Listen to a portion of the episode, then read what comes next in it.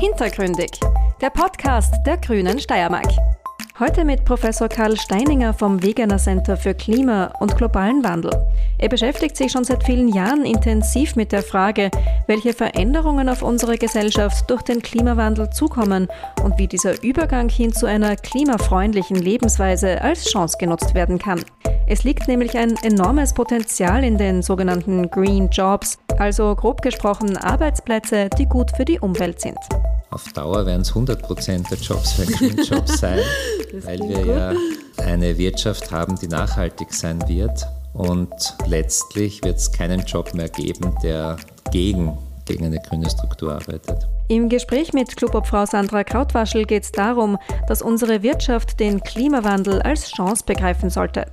Denn wer bei neuen Technologien von Anfang an dabei ist, hat ganz klar einen Wettbewerbsvorteil.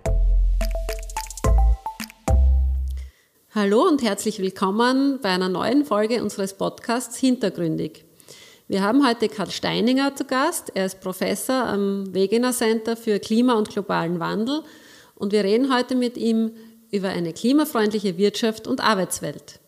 Werden durch Klimaschutz eigentlich Arbeitsplätze vernichtet? Nein, aber die Jobs werden sich verändern. Wir brauchen in einer klimaneutralen Wirtschaft ganz andere Fähigkeiten und Fertigkeiten. Zum Beispiel der derzeit dominierende Verbrennungsmotor braucht viel mehr Wartungs- und Servicearbeit als in Zukunft der Elektromotor. Dafür brauchen wir im öffentlichen Verkehr mehr Personen. Wenn wir in Zukunft Häuser haben, die wirklich in Summe Energie produzieren, braucht das viel mehr Planungsarbeit. Und dafür brauchen wir auch dringend die Umschulungsangebote und Umschulungskurse, um diese Arbeitskräfte auch auszubilden. Was sind jetzt überhaupt diese viel zitierten Green Jobs? Es gibt ganz viele in ganz unterschiedlichen Bereichen. Zum einen der Bereich, wo wir jetzt Arbeitskräfte schon suchen, wenn wir Photovoltaikanlagen installieren wollen, Installateure. Die Fertigung dieser Anlagen braucht Arbeitskräfte. Im öffentlichen Verkehr, wenn wir viel mehr Personen brauchen als der, vom Fahrer bis zum Service. Aber auch langlebige Produkte brauchen in der Konstruktion, im Entwurf viel mehr Arbeit, aber auch in der Produktion und vor allem abschließend auch in der Reparatur. Es wird ganz viele, ganz unterschiedlichste Arten von Green Jobs in viel größerer Nachfrage geben. Das klingt ja sehr gut. Ähm, wie hoch siehst du denn überhaupt das Potenzial für Green Jobs in Zukunft? Kann man das schon beziffern oder wovon hängt das ab? Auf Dauer werden es 100 Prozent der Jobs für Green Jobs sein, weil wir gut. ja eine Wirtschaft haben, die nachhaltig sein wird. Und letztlich wird es keinen Job mehr geben, der gegen, gegen eine grüne Struktur arbeitet. Mhm. Also könnte es sogar sein, dass wir in Zukunft vielleicht mehr Arbeitsplätze haben?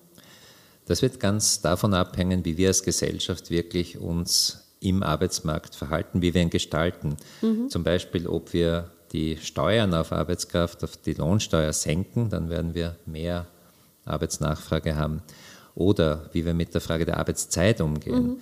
Es ist ja in Zukunft durchaus erwartbar, dass wir aufgrund technologischer Fortschritte auch viel weniger Arbeitsinput brauchen, dass wir die Arbeitszeit verringern können und trotzdem äh, Lohn und unseren Wohlstand noch erhalten. Mhm.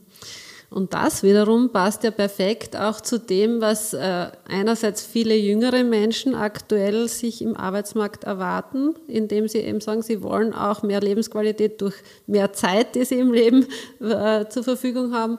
Und es entspricht tatsächlich auch total dem Ergebnis unserer Umfrage zu diesem Thema, dass eben Lebensqualität und Wohlstand nicht mehr nur an materiellen Dingen gemessen wird, sondern sehr stark eben auch an dem, wie ich meine Freizeit und mein Familienleben und so weiter mhm. gestalten kann.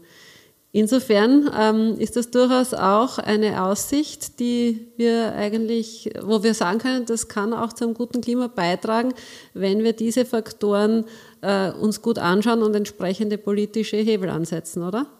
Genau, und ich spüre diesen Wunsch auch ganz stark bei meinen Mitarbeitern und Mitarbeitern, diese Verschiebung mhm. hin zu letztlich stärkeren, ja, äh, wirklichen Lebensqualitätszielen, mhm. als wir sie vielleicht in einer Generation von mir oder meinen Eltern noch gehabt haben. Und wovon hängt es jetzt ab, wie schnell das geht, dieser Wandel hin zu Green Jobs? Was, was kann man da in der Politik tun? Ich glaube, am stärksten hängt es davon ab, wie groß dieser Wunsch in der Bevölkerung ist, gemeinsam dorthin zu wollen, damit unterstützt von der Politik natürlich geformt, dieser Wunsch wird, aber damit die Politik wirklich mehrheitlich auch diese Rahmenbedingungen umsetzt. Mhm. Und was heißt das jetzt ganz konkret? Zum Beispiel äh, für mich einer der schwierigsten äh, Industriezweige, die Automobilindustrie, die ja gerade in der Steiermark eine große Rolle spielt. Äh, wie geht es Autom Automobilindustrie und Energiewende? Wie nehmen wir da die Leute mit? In der Automobilindustrie sind Personen, die exzellente Kenntnisse technischer Natur haben und die werden wir auch in Zukunft brauchen. Wir werden sie nicht mehr so stark wie bisher in der Autoproduktion brauchen, weil wir wahrscheinlich zumindest Pkw, Privat-Pkws weniger brauchen, dafür mehr ja, im öffentlichen Verkehr. Aber wir werden sie vor allem brauchen, um Energieanlagen zu produzieren. Wir haben ja dann in jedem Haus die Speicher, die Photovoltaikanlagen, die Schaltungen dort. Wir haben das auch auf einer Ortsebene dann mhm. nach dem Transformator, den Speicher. Also all diese Anlagen gekühlt äh, zu erzeugen, wird einiges an Arbeitskraft benötigen und die Expertinnen und Experten sitzen in der Automobilindustrie derzeit, gerade hier in der Steiermark. Das heißt, es wird für diese Leute natürlich, also die haben ein Wissen, das wir brauchen, aber es wird möglicherweise auch Angebote brauchen, um sich äh, speziell noch einmal für andere Dinge zu spezialisieren oder umschulen zu lassen. Zum Teil mag es Umschulung bedingen, zum Teil sind es wirklich sehr mhm. identen Fähigkeiten. Es liegt eher daran, dass die Betriebsleitung sich umschulen lässt, damit wir wirklich rechtzeitig die, mhm. neue, die neue Produktpalette aufbauen und auch vielleicht neue Businessmodelle, dass es nicht mehr ein Verkauf ist, sondern geleast, geshared wird. Mhm. Also hier gibt es auch auf der Businessmodellseite Veränderungen, mhm. die wir das heißt, eine klimafreundliche Arbeitswelt und Wirtschaft könnte auch mehr wieder in Richtung Dienstleistungsangebote gehen, anstatt immer neue Produkte zu erzeugen. Verstehe ich das richtig? Das ist ein wesentliches Element der Kreislaufwirtschaft, dass wir das materielle Gut nicht wie derzeit ein Fahrzeug, das 23 Stunden am Tag steht, zu einem Stehzeug machen, sondern wirklich dieses materielle Produkt kontinuierlich genützt wird, geteilt genützt wird und damit wesentlich ressourceneffizienter eingesetzt wird. Damit gibst du mir ein gutes Stichwort. Äh, wir haben ja schon jetzt Beispiele genannt, aber wie kann es aus deiner Sicht insgesamt äh, gelingen, die Wirtschaft vom Ressourcenverbrauch unabhängiger zu machen?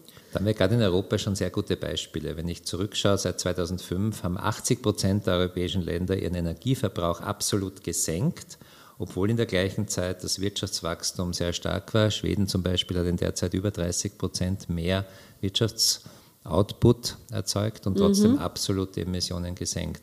Was es dazu braucht, sind die Rahmenbedingungen, die wirklich die Energieeffizienz, und zwar im System insgesamt, nicht nur beim einzelnen Produkt erhöhen. Mhm. Wie kann man sich denn eine klimafreundliche Arbeitswelt in Zukunft insgesamt vorstellen? Ich sehe, dass es hier sehr lokale Netzwerke gibt, die jeweils ortsspezifisch äh, Produkte haben, die mhm. wieder ein Lokalkolorit auch haben. Wir werden nicht mehr diese Ortslosigkeit haben, dass ich überall die gleichen äh, internationalen Ketten sehe, sondern dass wir wirklich in den Regionen wieder spezifische Produkte haben, langlebige Produkte, mhm. die dann auch dort oder woanders repariert werden können mhm. und dass die Dienstleistung, was ist eigentlich das Ziel, das ich mit diesem Produkt dann Wohlbefinden erzielen will, auf andere Art erreichen als durch mengenmäßig immer wieder kaufen und wegschmeißen, sondern mhm. dass ich mhm. mich an diesem wertvolleren Produkt erfreue und damit auch mehr Wertschöpfung im Produkt mhm. drinnen steckt. Das heißt, es könnte dazu führen, dass wir auch unseren Wohlstandsbegriff ein bisschen verändern, weg von der Quantität hin zur Qualität, oder? Für mich ist nachhaltiges Wirtschaften nur dann ein Ziel, wenn es uns wirklich Freude macht, mhm. dorthin zu kommen. Und Freude heißt ja mehr Wohlstand letztlich dann. Im Sinn von ja. Lebensqualität und, und auch in, in, in, dem Sinn, dass man einen Beitrag leistet mit seinem eigenen Handeln zu einer nachhaltigen Zukunft, oder? Was wirklich Leben ausmacht für uns in unserem Innersten, was wir hier spüren, was Leben ist und mhm mit Freude auch zu wissen, dass wir Teil davon sind, nicht nur für uns, sondern auch für die Gesellschaft als Ganzes. Mhm. Das klingt ja schon sehr schön. Das klingt schon fast nach einem schönen Schlusswort. Aber eine Frage habe ich noch, weil das auch dazu passt, finde ich. Ist aus deiner Sicht oder kann aus deiner Sicht Klimaschutz auch wirklich eine Chance für die Wirtschaft sein? Und wie ungefähr könnte sich das gestalten? Wenn wir sehen, dass wir global 1,5 Grad nicht überschreiten wollen, dann ist klar, dass die Produkte, die in Zukunft noch gefragt sein werden, diese Kriterien erfüllen. Mhm. Und damit ist jedes Land, das hier früher darauf einsteigt und einen, einen First Mover Advantage hier hat, mhm. besser dran, um, und gerade als Österreich haben wir auch die Humankapazitäten, die Forschungskapazitäten, das zu entwickeln und, und die technischen Skills, aber auch die, ja, die Ökonomen, die Betriebswirte, die das dann in Businessmodellen umsetzen können, dass wir nur dann unseren Wirtschaftsstandort wirklich für eine zukunftsfähige Wirtschaft aufrechterhalten können, wenn wir rechtzeitig auf diesen Pfad setzen. Hm. Und das ist also dann dieser First Mover Advantage, dass wir sozusagen federführend und am Anfang dabei sind, diese äh, Veränderungen einzuläuten und dadurch einen Vorteil haben. Und dadurch frühzeitig experimentieren und frühzeitig Erfahrungen gewinnen. Mhm damit auch nicht ins Hintertreffen geraten. Österreich ist eine exportorientierte Wirtschaft, in der internationalen Wirtschaft eingebettet. Diese, diese äh, Position weiter zu halten, erfordert auch wirklich rechtzeitig auf die zukünftigen Entwicklungen Rücksicht zu nehmen. Mhm. Und gleichzeitig äh, können wir dann, dadurch natürlich dann auch Vorbild sein für viele andere und ganz viel zu einer positiven Entwicklung und damit zu einem guten Klima beitragen, denke ich. In diesem Sinn möchte ich mich herzlich für das Gespräch bedanken und freue mich auch schon auf weitere Gespräche zu anderen Themen. Gerne, Herzlichen danke. Dank. Das war die aktuelle Folge von Hintergründig, dem Podcast der Grünen Steiermark.